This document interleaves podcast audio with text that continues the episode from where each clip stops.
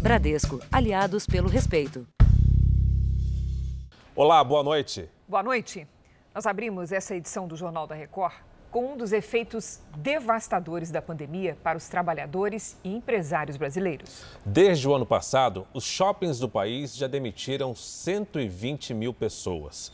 15 mil lojas faliram e quem continua no mercado não sabe até quando vai manter o negócio. Tá percebendo esse silêncio? Nos corredores do shopping é algo fora do comum.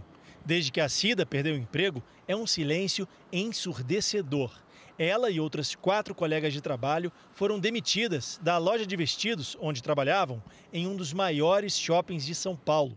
Aí as coisas estão tá bem difíceis aí, eu não sei o que. Eu não estou nem dormindo, sabe? As contas chegam para pagar, eu não consigo pagar nada. E assim está a minha vida. A pandemia transformou a rotina dos lugares mais movimentados de São Paulo, como esse aqui. Segundo a Associação Brasileira de Shopping Centers, em 2020, os shoppings brasileiros ficaram em média 85 dias fechados e passaram 203 com restrições no funcionamento. Esse ano até agora já fecharam por 30 dias e durante outros 60 funcionaram com restrições. Os dados mostram ainda que 14 mil lojas fecharam e 120 mil pessoas foram demitidas no Brasil em um ano de pandemia.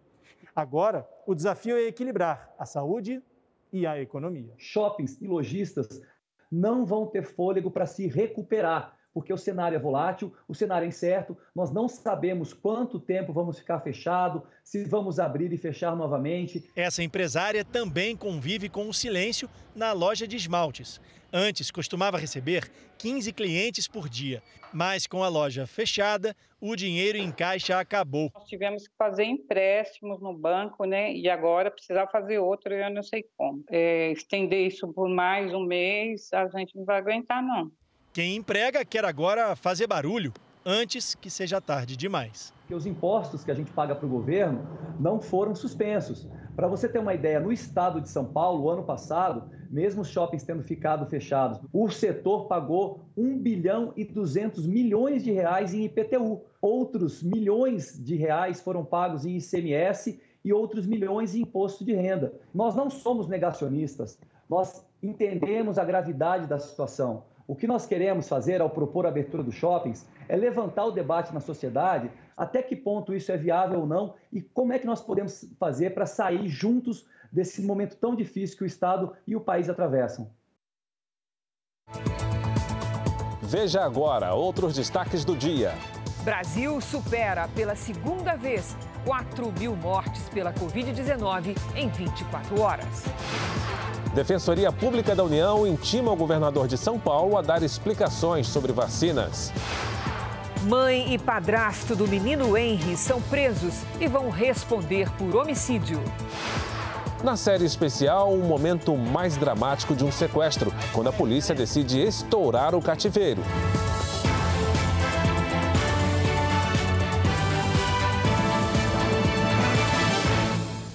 Oferecimento: Bradesco. Novas respostas da Bia contra o assédio.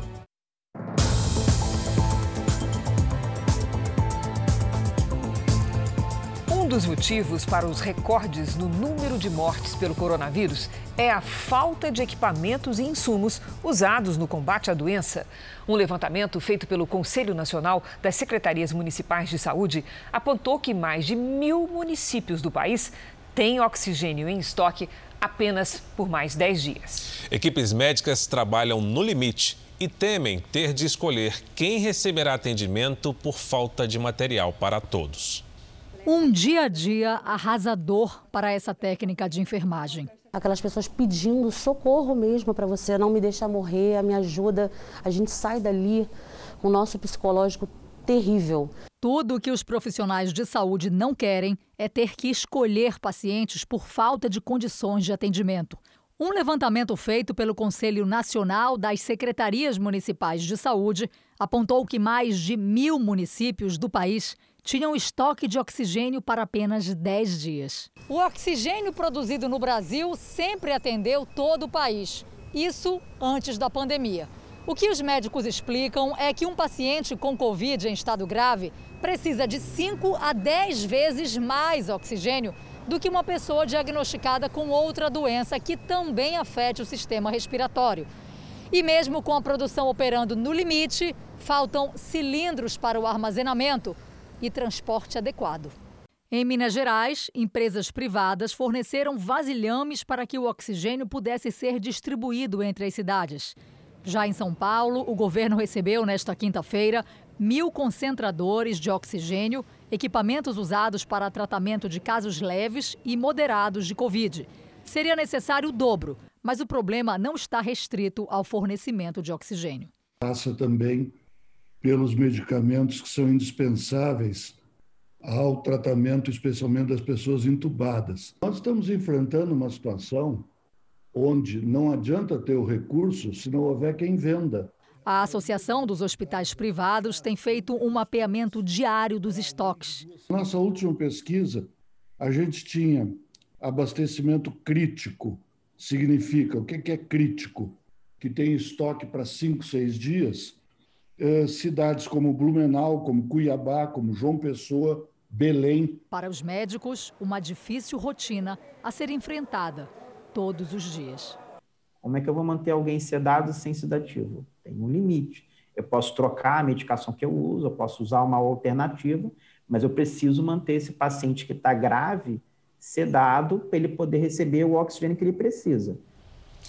A Defensoria Pública da União notificou o governo de São Paulo a prestar esclarecimentos sobre a vacinação e a estratégia de imunização no estado. A repórter Catarina Hong tem outras informações. Catarina, muito boa noite. Olá, boa noite. O governador tem agora 15 dias para responder. O objetivo da Defensoria Pública da União é reunir dados sobre a estratégia de vacinação contra a Covid-19, além do número de óbitos no estado de São Paulo e as justificativas referentes ao orçamento da campanha de imunização, como mostra o documento. A Defensoria quer saber o número exato de doses recebidas pelo governo do estado, quais foram os fornecedores e também o número de vacinas aplicadas. Dória terá que justificar a razão pela qual fez uma reserva técnica para a aplicação da segunda dose, em vez de priorizar a primeira. Terá também que dar explicações sobre o tempo entre o recebimento das doses e a vacinação a centralização dos dados, das informações, ela é fundamental para que haja um planejamento nacional presente e um planejamento futuro. Até porque nós não estamos imunes a um outro vírus, a uma outra pandemia. O governo paulista disse que atenderá ao ofício dentro do prazo determinado. Afirmou também que as informações pedidas estão disponíveis no site do governo e são divulgadas diariamente. Nós vamos acompanhar agora os números da pandemia. Segundo o Ministério da Saúde, o país tem 13 milhões 279 mil casos de Covid-19. São mais de 345 mil mortos. Pela segunda vez essa semana, o Brasil ultrapassou 4 mil registros de mortes em 24 horas. Hoje, com um novo recorde, 4.249. Também entre ontem e hoje, 68 mil pessoas se recuperaram. No total, já são 11 milhões 732 mil pacientes curados e 1 milhão 202 mil seguem em acompanhamento. Diversos países começaram a restringir o uso da vacina AstraZeneca Oxford, depois da confirmação de que ela pode provocar a formação de coágulos sanguíneos, embora esse seja um efeito colateral muito raro. Alguns governos não recomendam que o imunizante seja administrado em pessoas mais jovens. Sem encontrar um consenso, os países buscaram saídas individuais para o impasse da vacina da AstraZeneca. Na Alemanha, Holanda, Espanha, Itália, Portugal e nas Filipinas, as doses só podem ser aplicadas em pessoas acima dos 60 anos. Na França e na Bélgica, apenas quem tem mais de 55 anos.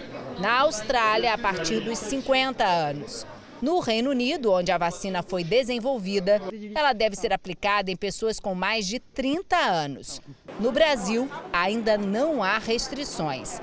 O presidente da Comissão Conjunta de Vacinação e Imunização do Reino Unido, o professor Anthony Harden, explica que as diretrizes são diferentes entre os países porque se baseiam em dados epidemiológicos locais. As recomendações acontecem depois da Agência Europeia de Medicamentos confirmar que a formação de coágulos sanguíneos pode ocorrer, mas que esse é um efeito colateral raro do imunizante. Os governos optaram pela precaução, mesmo que as novas recomendações possam provocar atrasos nas campanhas de vacinação. Especialistas ainda tentam entender por que a formação de coágulos mesmo rara em todas as faixas etárias, seria mais comum em jovens. Mais de 200 milhões de pessoas tomaram a vacina da AstraZeneca, segundo a Organização Mundial da Saúde. Os coágulos apareceram em mais de 60 pessoas e 14 morreram. O irmão de Alison Astles é uma das vítimas. Ela diz que ficou chocada com a morte. Mesmo assim, como farmacêutica, diz que acredita na segurança da vacina e incentiva as pessoas a serem imunizadas. No Brasil, a Fiocruz segue recomendando fortemente a continuidade da vacinação, já que os benefícios superam os riscos. A Anvisa pediu aos fabricantes que incluam no item advertência e precauções da, da bula da vacina da AstraZeneca possíveis sangramentos e ocorrências tromboembólicas associadas à diminuição do número de plaquetas no organismo, mas disse que não há motivo para suspender a vacinação com a Oxford. Uma usina hidrelétrica da Vale, que deixou de operar depois da tragédia de Mariana, ainda recebe dinheiro pela geração como se estivesse funcionando. Em mais de cinco anos, foram 500 milhões de reais. Estas imagens mostram a chegada da lama à usina hidrelétrica Risoleta Neves na manhã de 6 de novembro de 2015, 14 horas depois do rompimento da barragem de Fundão, em Mariana, que matou 19 pessoas. Construída há 17 anos, a hidrelétrica tem duas proprietárias: a CEMIG, sócia minoritária, com 22,5% das ações, e a própria Vale, com 77,5%. Desde que parte da estrutura foi soterrada, a usina nunca mais produziu energia, mas continuou recebendo dinheiro normalmente, como se estivesse em operação. Até o final do mês de março, foram pagos 470 milhões de reais a essa empresa por uma geração de energia que ela nunca entregou. Desse valor, 150 milhões de reais foram pagos diretamente por nós, eu, você e todos os consumidores brasileiros. Uma liminar concedida pela Justiça Federal em Belo Horizonte manteve a hidrelétrica no chamado Mecanismo de Realocação de Energia, um sistema de rateio criado pelo setor para amenizar os prejuízos nos períodos de seca. Ou seja, as usinas com menos água são recompensadas pelas outras em melhor situação. A ordem judicial foi mantida em todas as instâncias e a discussão agora chegou ao Superior Tribunal de Justiça. A ação judicial é contestada pela ANEEL, Agência Nacional de Energia Elétrica. Na primeira decisão, o presidente do STJ, ministro Humberto Martins, manteve o pagamento e entendeu que não foram apresentados elementos concretos que comprovem os prejuízos aos consumidores e ao meio ambiente. O julgamento do mérito pelo colegiado será na próxima terça-feira. Se o entendimento não for modificado, a mesma empresa que causou o maior desastre ambiental do Brasil vai seguir ganhando todo mês uma bolada, sem gerar eletricidade nem para acender uma lâmpada. Nós entramos em contato com a Vale, que não vai comentar o assunto. Veja ainda nesta edição: pelo menos 57 pessoas foram imunizadas clandestinamente em Minas Gerais e os exames reforçam a suspeita de vacina falsa. E na série especial, a ação mais arriscada para interromper um sequestro: o estouro do cativeiro.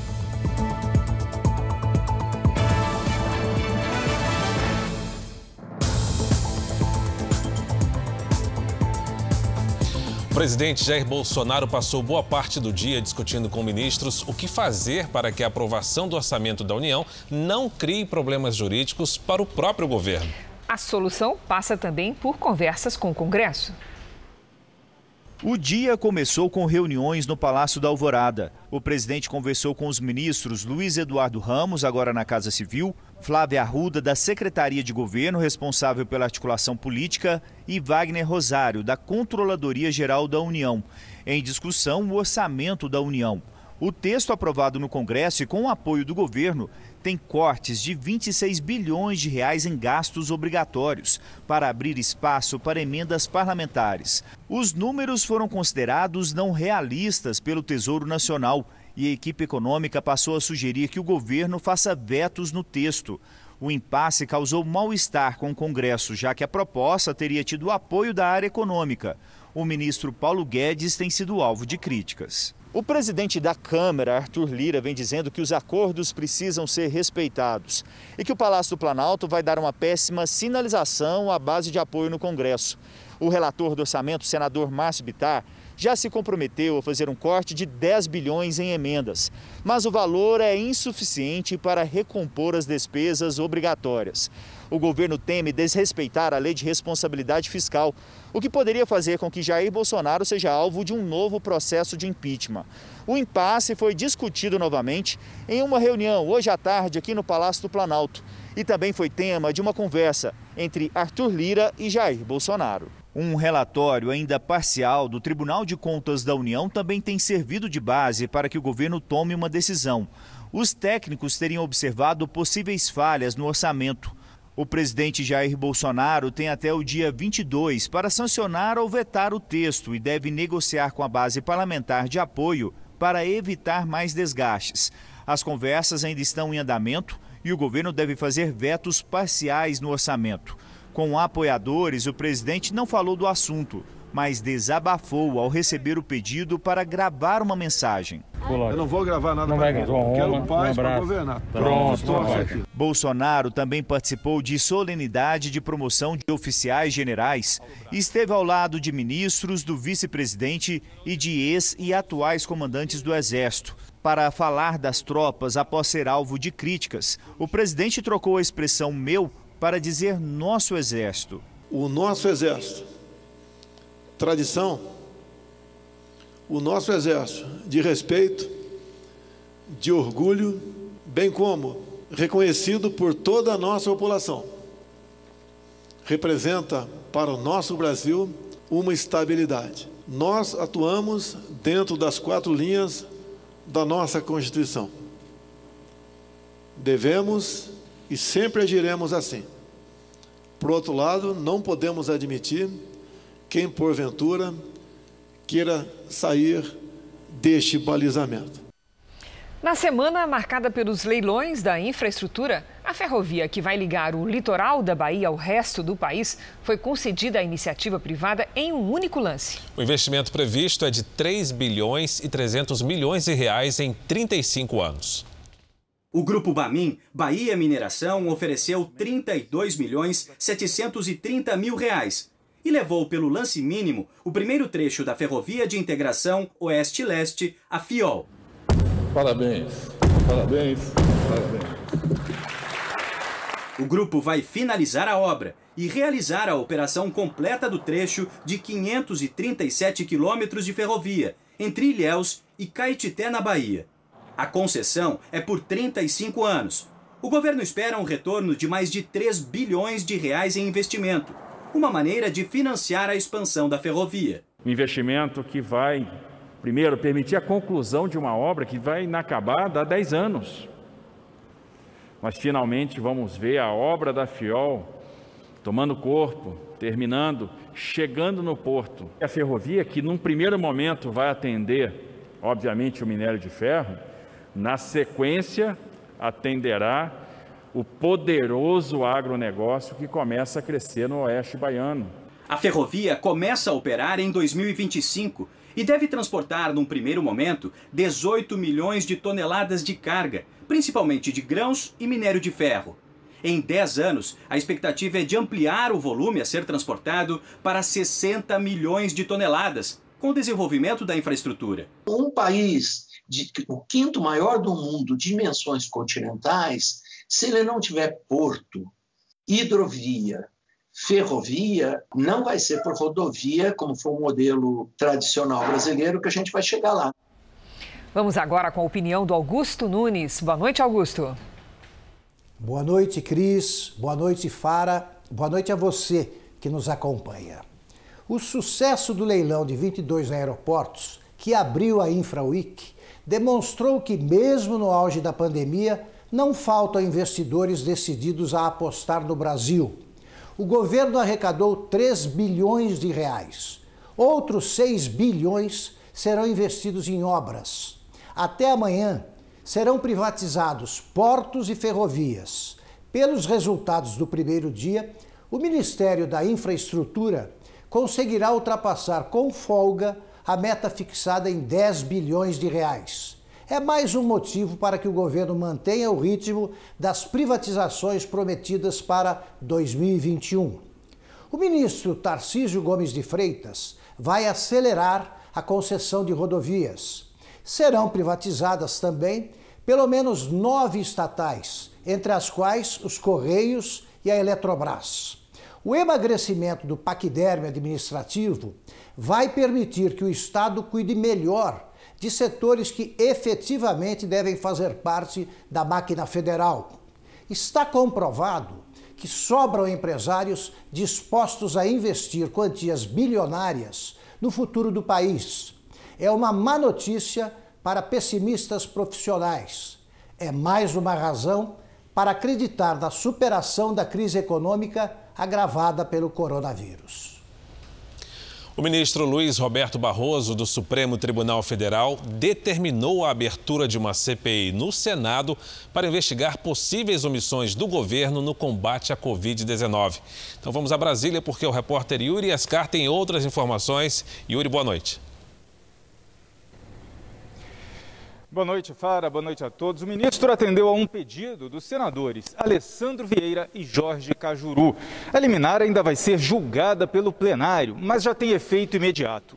Na decisão, Barroso destacou que já existem os requisitos necessários para a instalação da comissão parlamentar de inquérito e que o presidente do Senado não pode se omitir. Mais cedo, Rodrigo Pacheco declarou que a CPI seria instalada em algum momento, mas não agora, e se renderia se houvesse uma decisão do Supremo. O Planalto não vai se manifestar sobre o pedido de abertura da CPI. Cris. Obrigado pelas informações, Yuri. Veja a seguir: padrasto e mãe do menino Henry são presos e vão responder por homicídio com agravantes. E na série especial, os 40 segundos do estouro de um cativeiro.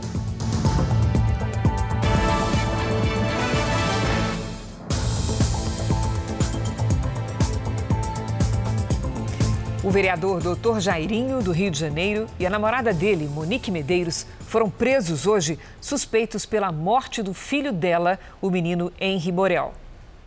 Mãe e padrasto. Para a polícia, cúmplice e assassino. Ela esteve em sede policial, em depoimento, por mais de quatro horas, apresentando uma declaração mentirosa, protegendo o assassino do próprio filho.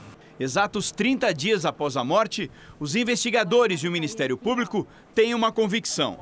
O vereador doutor Jairinho foi o responsável pelas agressões que mataram a criança de 4 anos.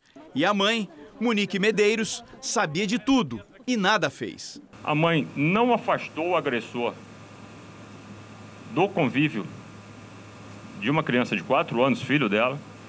E é importante que se diga que ela tem uma obrigação legal de fazer isso. Henry morava com a mãe no apartamento do namorado, o doutor Jairinho. Na madrugada do dia 8 de março, a criança foi levada às pressas para o hospital, mas não resistiu. O laudo apontou múltiplas lesões na cabeça e no abdômen, além de laceração do fígado e hemorragia interna. O casal sustentou a versão de acidente doméstico. Quando a gente recebe o laudo necroscópico, a gente já percebe que a versão de acidente era uma versão fantasiosa. A prova considerada fundamental pela polícia foi uma troca de mensagens entre a babá e a mãe de Henry. As conversas aconteceram quase um mês antes da morte da criança e reforçaram a suspeita de que o vereador tinha um comportamento violento com o menino. Em um trecho dos diálogos de 12 de fevereiro, a babá relatou a Monique que Henry lhe contou que levou uma rasteira e chutes de Jairinho. Em outros, o menino reclamou que estava com o joelho doendo e que estava mancando. A babá disse à patroa que ia dar um banho no menino e que, como estava com dor, ele pediu para que ela não lhe lavasse a cabeça. A própria Monique sugere a ideia de colocar microcâmera no quarto. A polícia ainda descobriu que Jairinho usou da influência política para tentar acelerar a liberação do atestado de óbito no hospital para encobrir pistas. O vereador e a namorada foram presos na casa de uma tia dele. O casal não ofereceu resistência, mas tentou jogar fora dois telefones celulares. Eles foram indiciados por homicídio duplamente qualificado e emprego de tortura. O pai de Henry, o engenheiro Leniel Borel, através da rede social, pediu desculpas ao filho. O vereador Dr. Jairinho e Monique Medeiros, mãe de Henry, vão ficar presos por 30 dias por determinação da Justiça. Agora há pouco, a Câmara de Vereadores se reuniu para decidir o futuro político dele. Nós vamos falar com o Pedro Paulo Filho, no Rio de Janeiro, que vai explicar para a gente o que ficou decidido. Pedro Paulo, boa noite. Pois é, Fara, boa noite para você, boa noite a todos. Olha, o vereador doutor Jairinho pode ter um mandato suspenso caso continue na cadeia depois desses 30 dias. De qualquer modo, ele já foi afastado da Comissão de Ética da Câmara dos Vereadores e terá o salário cortado. E o Conselho Regional de Medicina abriu uma sindicância para apurar a situação de Jairinho. Ele é médico formado, mas reconheceu que nunca exerceu a profissão. Dependendo dessa apuração do CRM, Jairinho também pode ter o registro cassado. Fara e Cris. Obrigado pelas informações, Pedro Paulo. 57 nomes aparecem em uma lista de pessoas que teriam tomado a vacina de forma clandestina em Minas Gerais. A polícia quer que elas façam um exame para confirmar de forma definitiva que a vacina era falsa. Sete pessoas que receberam a suposta vacina foram ouvidas. Os nomes não foram revelados. A Polícia Federal sabe que parte das pessoas que participaram do esquema não foi imunizada porque exames laboratoriais feitos depois da suposta vacinação não detectaram anticorpos para a Covid-19. Agora, os investigadores querem que todas as 57 pessoas que constam em uma lista apreendida façam os testes. Até agora foram indiciados a falsa enfermeira Cláudia Freitas, o filho e o genro dela. Segundo o Ministério Público, somente ao final da investigação será possível saber se mais alguém irá responder na Justiça. Quem recebe essa vacina é, a gente vai ter que analisar a situação de cada um, se ele participou dessa organização ou não, quem só recebeu, é, em princípio vai ser só vítima sobre o aspecto moral, a conduta é reprovável de qualquer forma. A questão é se essa conduta terá ou não implicação penal. E isso só é possível falar ao final da, da investigação. A Fundação Oswaldo Cruz prometeu entregar 100 milhões de doses da vacina de Oxford ao Ministério da Saúde até julho. E a produção de imunizantes deve aumentar ainda mais a partir do segundo semestre, porque a Fiocruz vai fabricar os insumos que hoje são importados. A expectativa é que o Brasil tenha uma vacina de produção totalmente nacional em setembro. Durante uma audiência virtual na comissão da Covid no Senado, a presidente da Fiocruz explicou que o ingrediente farmacêutico ativo, o IFA, é o principal insumo para a produção. Como ele vem da China, é preciso que a fundação assine um contrato garantindo a transferência de tecnologia. Acho que é, é isto que dará sustentabilidade. Nós temos as questões da urgência do momento, mas nós estamos trabalhando e sabemos com a sustentabilidade desta vacinação, é, que precisa ser pensada também em relação a este ano e ao próximo ano. Até julho, a Fiocruz deve entregar cerca de 100 milhões de doses de vacinas para o SUS. Já o Instituto Butantan afirmou que a partir do dia 20 deve voltar a fabricar a Coronavac. A produção foi paralisada ontem por falta da matéria-prima, que também vem da China. No fim da tarde, os senadores aprovaram por unanimidade a proposta de emenda à Constituição que retira os impostos relacionados à vacinação nos próximos cinco anos. O que significa que estados e municípios e o Distrito Federal estão proibidos de cobrar tributos sobre produção, armazenamento, comercialização e transporte de imunizantes. Vamos ver como é que está o andamento da vacinação em todo o país? Nas últimas 24 horas, 752 mil 247 pessoas tomaram a primeira dose contra o coronavírus. Já são mais de 22 milhões 165 mil imunizados, o que representa 10,47% da população do Brasil. E passa de 6 milhões e 360 mil aqueles que tomaram a segunda dose. O Rio Grande do Sul vacinou 1 milhão 555 mil 270 pessoas, 13,62% dos gaúchos. Na Bahia, mais de 1 milhão 800 167 mil habitantes tomaram a primeira dose, 12,51%. Em Minas Gerais, mais de 2 milhões e 86 mil moradores foram imunizados, quase 10% dos mineiros. Amanhã, na capital, Belo Horizonte, a vacinação que tinha sido interrompida será retomada e com idosos a partir de 64 anos. E São Paulo já vacinou mais de 5 milhões 291 mil paulistas, 11,43% da população.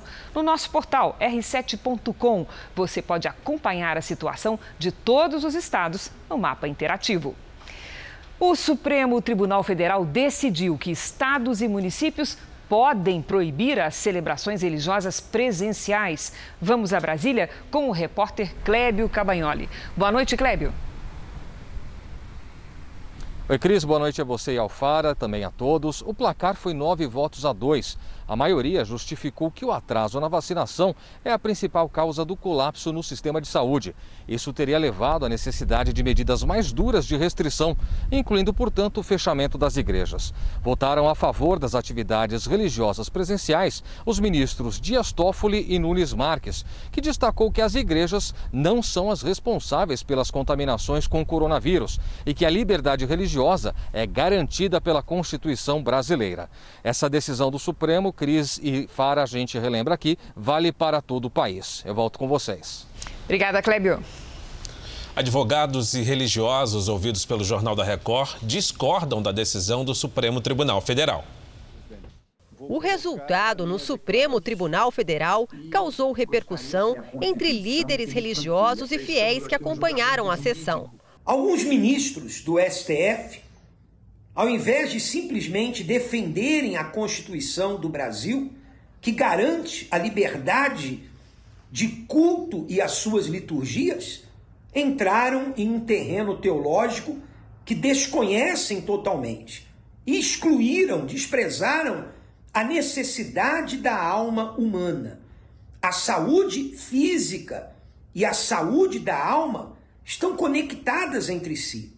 O bispo Eduardo Kerpen, da Igreja Internacional da Plenitude de Deus, considera que a decisão de proibir os cultos presenciais viola um direito garantido pela Constituição. Muitas pessoas estão sofrendo com isso.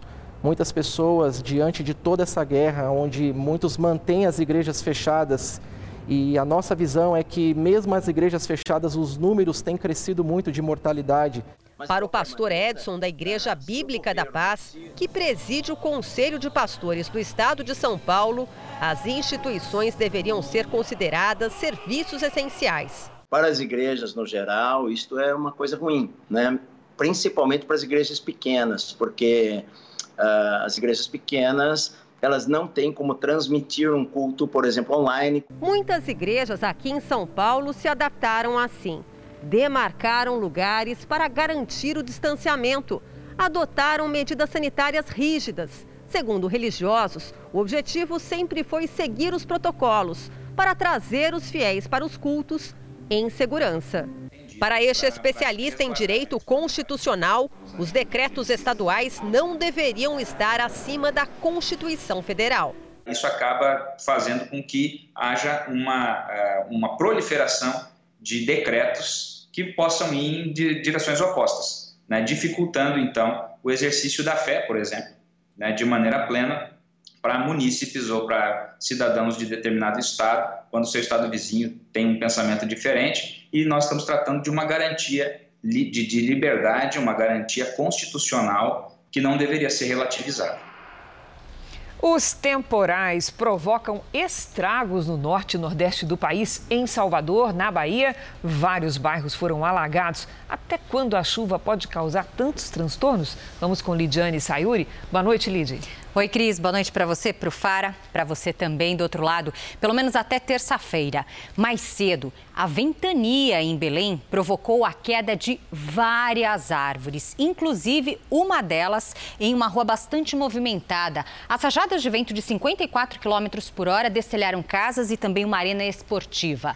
Tem mais chuva à vista pelos próximos cinco dias na região norte, no noroeste de Mato Grosso, litoral nordestino, que inclui Salvador, e no sul do Rio Grande do Sul. Nas outras áreas do Brasil quase não chove. Nesta sexta-feira, tempo firme e seco em toda esta área clara aqui do mapa. A umidade do oceano favorece temporais a qualquer hora no litoral da Bahia com chance de novos deslizamentos. Uma frente fria se aproxima até o fim do dia e provoca pancadas de chuva no sul do Rio Grande do Sul. Antes da chegada desta frente fria, faz calor. Máxima de 34 graus em Porto Alegre. No Rio de Janeiro, até 29. Em Cuiabá, 31 e até 32 em Porto Velho. E o Tempo Delivery hoje começa com o Franderson, de Belo Horizonte. Lidiane, ele quer saber como é que fica a previsão para a capital mineira. Vamos lá, Fara. Frandenson, seguinte, em BH, friozinho de manhã e tarde mais quente. Nesta sexta, mínima de 13 e máxima de 25 graus. A Camila acompanha a gente lá de Alagoinhas e quer saber o tempo. Como é que fica o tempo aí para Camila? Vamos lá.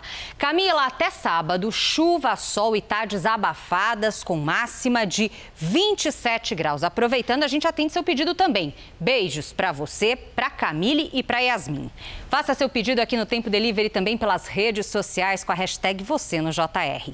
Na capital paulista, esquenta sem sinal de chuva. 27 graus é a máxima prevista para amanhã. Até amanhã, gente. Obrigada, Lidy. Obrigado, Lidiane. O Amapá enfrentou hoje mais um apagão. O problema já afetou o estado há seis meses. 15 dos 16 municípios do estado ficaram sem energia às seis e meia da tarde.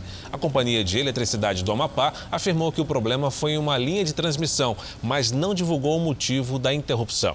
O fornecimento começou a ser retomado cerca de uma hora depois. A fase emergencial de combate à pandemia em São Paulo tenta conter aglomerações com o funcionamento exclusivo de serviços considerados essenciais. Mas a regra vale apenas para atividades que atendam ao público. Empresas de vários outros setores funcionam normalmente. A consequência é que o trabalhador se arrisca em ônibus, metrôs e trens lotados. Na hora do rush, de manhã, fim da tarde, começo da noite. No transporte público, fica difícil acreditar que a maior cidade do país, epicentro da pandemia no Brasil, esteja vivendo medidas restritivas severas para conter o coronavírus. Fim de tarde em São Paulo, agora são seis e meia e olha só como está uma das mais importantes estações de trem da capital, a Estação da Luz. As pessoas precisam voltar para casa e quem não tem outra opção de transporte, o jeito é encarar essa quantidade de gente para conseguir uma vaga no trem. Uma boa viagem. Dentro dos vagões, passageiros disputam espaço, ombro a ombro. Oh, medo a gente tem, mas a gente tem que trabalhar, né? E eu trabalho na área da saúde, então preciso vir trabalhar. Enquanto isso, imagens aéreas gravadas hoje de manhã mostram garagens com vários ônibus estacionados. Trens também ficam parados. Não tô, fico esperando passar um busão vazio porque não tem condições. A prefeitura afirma que 93% da frota de ônibus está mantida nos bairros mais afastados. São 88% em toda a cidade. E o índice é superior à demanda apresentada desde o início da pandemia. No caso dos trens, a Secretaria dos Transportes Metropolitanos diz ter 100% da frota em operação de acordo com a faixa de horário. Mas a população que usa o transporte público todos os dias não sente isso. Cheio, né? Do mesmo jeito, tô vendo nada vazio aí não. Quanto a não aglomerar, não está funcionando. Este especialista em direito público afirma que as prefeituras podem exigir das empresas concessionárias o aumento da frota para diminuir as aglomerações diárias. Não é o momento de pensar é, na parte contratual, que há uma flexibilização na parte contratual com relação a isso, nesse momento pandêmico. É, há a possibilidade do contrato administrativo, essa flexibilidade, colocando-se mais veículos, nem que seja para fazer um ajuste é, no, eventualmente no contrato é, firmado entre o município e as, e as empresas. Missionários brasileiros da Igreja Universal em Angola foram notificados para deixar o país dentro de oito dias. Até agora, sete casais, bispos, pastores e esposas já receberam o documento que oficializa a deportação. Mas o processo pode atingir cerca de 100 religiosos. Os ofícios foram emitidos pelo Serviço de Imigração e Estrangeiros de Angola, responsável pela concessão de vistos a estrangeiros. Os documentos intitulados de notificação de abandono atestam o cancelamento dos vistos de permanência temporária de pastores e bispos da Universal e exigem que eles abandonem o país voluntariamente em oito dias. Segundo a representante de comunicação da igreja, são mais de 100 vistos de religiosos que estão pendentes no serviço de imigração. Até agora, sete casais de missionários foram oficialmente notificados, todos brasileiros, e que há anos desenvolvem em Angola, além dos serviços religiosos, centenas de ações e trabalhos sociais voltados à população carente em diversas comunidades do país. O embaixador do Brasil em Angola, Rafael Vidal, disse que acompanha a situação. Fizemos os contatos cabíveis, né, necessários, junto às autoridades angolanas, para eh, que se possa dar um tratamento equilibrado na questão. Ou seja, se não houver razões documentais ou razões eh, nos ritos de imigração que justifiquem a, a deportação ou que justifiquem a não renovação desses vistos, nós pedimos um tratamento equilibrado com as políticas que o Brasil faz com eh, os nossos irmãos angolanos no Brasil também. Os religiosos da Igreja Universal em Angola têm sido vítimas de um golpe que começou há mais de um ano, praticado por ex-pastores, bispos dissidentes e até mesmo por pessoas que nunca fizeram parte da instituição, mas têm interesses financeiros e até políticos. Um dos homens à frente das invasões violentas dos templos foi identificado como Ângelo Vitacanga. Ele nunca foi pastor da Universal e, em uma reportagem de um jornal angolano, é acusado de tentar dar um golpe num partido político. Em sua maioria, o grupo de invasores é composto por dissidentes afastados da Igreja Universal por denúncias que vão de atos imorais como adultério até crimes que incluem roubo, extorsão, prostituição e assédio a menor de idade. Dezenas de queixas-crime contra eles foram apresentadas à Justiça, mas os processos não tiveram andamento. Aqui nós temos uh, somente algumas das queixas que os nossos advogados deram entrada no Ministério Público. As minhas mãos não poderiam uh, caber uh, as tantas queixas que nós demos entrada. Esse advogado mestre em direito internacional explica que a liberdade religiosa é um direito garantido pela ONU e Angola pode receber sanções. Todo o contexto da liberdade religiosa são direitos garantidos pela ONU.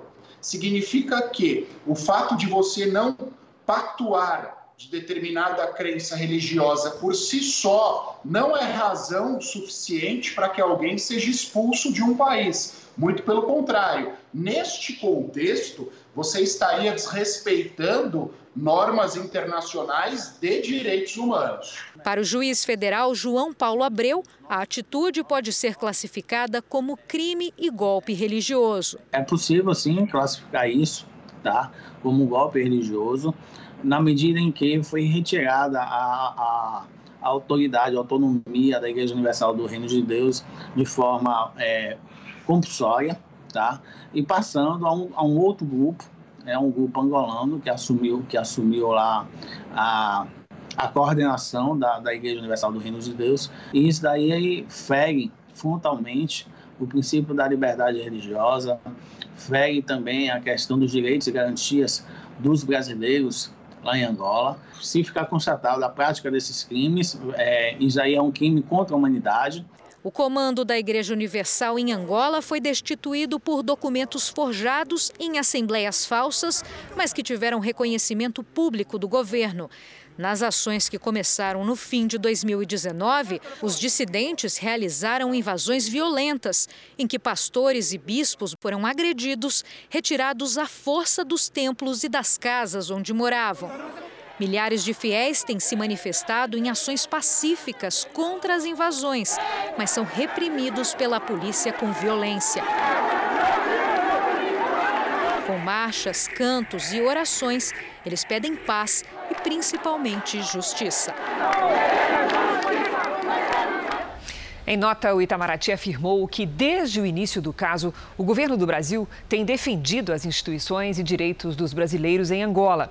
Nesse espírito, o presidente da República e altas autoridades diplomáticas do Brasil já efetuaram sucessivas gestões junto às mais altas autoridades do governo de Angola, sempre em favor da proteção dos direitos dos religiosos brasileiros e de suas famílias sobre a renovação dos vistos dos bispos, o embaixador do Brasil em Angola vem mantendo contínuo diálogo com as autoridades angolanas. O Itamaraty conclui que a Igreja Universal é uma entidade enraizada na sociedade brasileira e no exterior destaca-se pela sua presença em diversos países, inclusive do continente africano, prestando relevante papel religioso e social. O estouro do cativeiro é o momento mais dramático de um sequestro e não permite erros. O desfecho bem-sucedido de uma investigação só acontece quando o refém é resgatado e os criminosos presos. Na reportagem de hoje, você vai acompanhar a ação dos policiais da divisão anti-sequestro para libertar um empresário estrangeiro que passou 15 dias num barraco em São Paulo. Polícia, parou, parou! Não se mexe! Não se mexe, polícia! Quem tá no banheiro sai! Quem tá. Sai! sai. Calma, calma, calma, calma! Seu. Senhor, é o seu. Tá polícia, seu. Polícia! 40 segundos. Este foi o tempo desde a entrada da polícia anti-sequestro até a rendição dos criminosos e o encontro do refém. Uma frase resume a ação bem-sucedida. Na mão! Tá na mão! Tá na mão, tá na mão. A gente sabe que alguém já está com a vítima na mão. A gente dá uma relaxada, continua né, fazendo, fazendo a varredura para ver se não tem criminoso escondido, esse tipo de coisa. Mas eu tá na mão. A gente espera ouvir o tá na mão. Olá, tá na mão. Aí, já era, já era. Como se caísse assim um, um raio de luz assim, que a gente é um alívio, uma sensação de livramento, uma sensação de emoção. Tudo certinho, viu, senhor? O senhor tá salvo.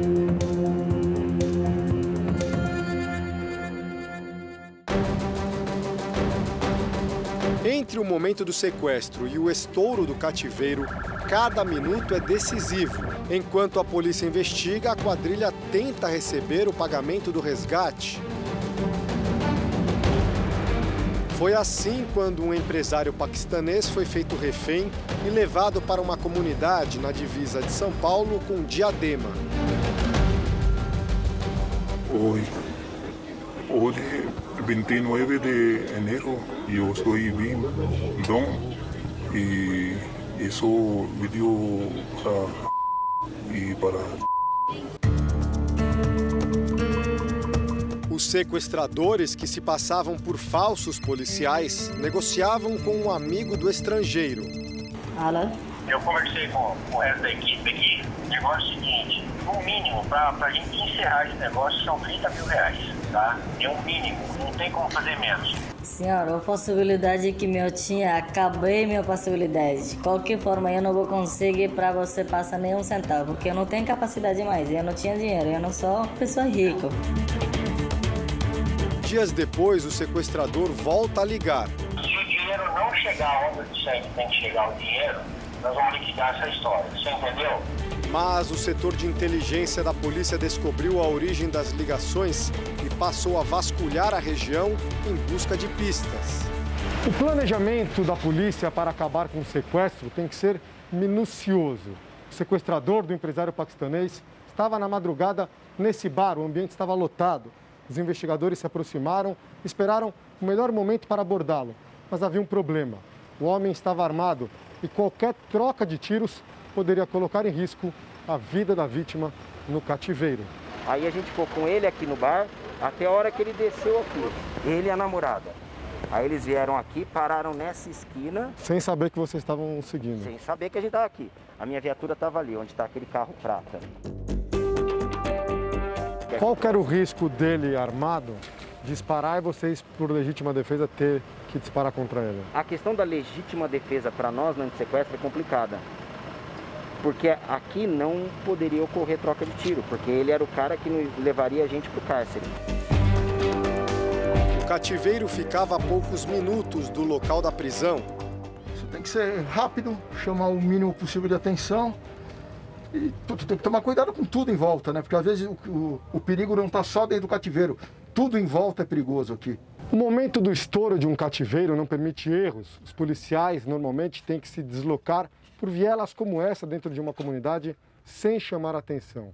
Isso porque as vítimas podem estar ainda sob a mira de uma arma. O empresário paquistanês, no caso, era mantido bem atrás dessa porta. Esse aqui é o barraco onde ele foi mantido refém por mais de duas semanas. Os homens do sequestro tiveram claro que arrombar a porta, invadir o barraco. Só depois de um tempo o empresário percebeu que estava sendo resgatado depois de tanto sofrimento. Ó, tá na mão. Aí, já era, já era. Polícia. Polícia, polícia, polícia. It's okay, policy department. You are safe. You are safe, ok? A vítima paquistanesa demora a entender o que está acontecendo. Bora, vamos pra casa. Vamos, vamos, vamos. Go, go home. Do you understand me? Yes, I am. Okay, okay. We are policy department. Uh, Veridic. Quando ele realmente viu que a gente era a polícia, que estava aqui para tirar ele dessa situação, aí ele se acalmou. Resgatar um refém mexe com o emocional de qualquer policial. Uma ação tática que vai resultar num momento que é uma explosão de sensações, que é quando você liberta a, a, a vítima. Então é, é uma dádiva. Frio na barriga, insegurança, é mas ao mesmo tempo você vai com tanta vontade de resolver o caso e de resgatar, de devolver aquela vítima para a família, que você acaba superando as, essas é, incertezas que você tem na hora, é tudo muito rápido.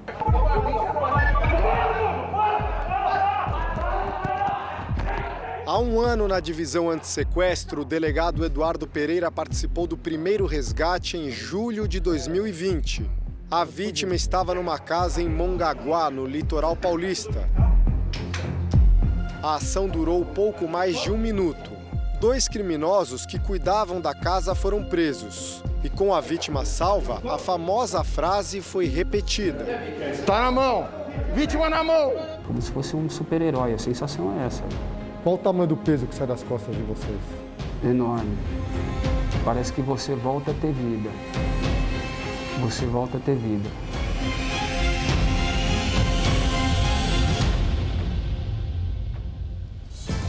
Jornal da Record termina aqui. A edição de hoje na íntegra e também a nossa versão em podcast estão no Play Plus e em todas as nossas plataformas digitais. E à meia-noite e meia tem mais Jornal da Record? Fique agora com a novela Gênesis.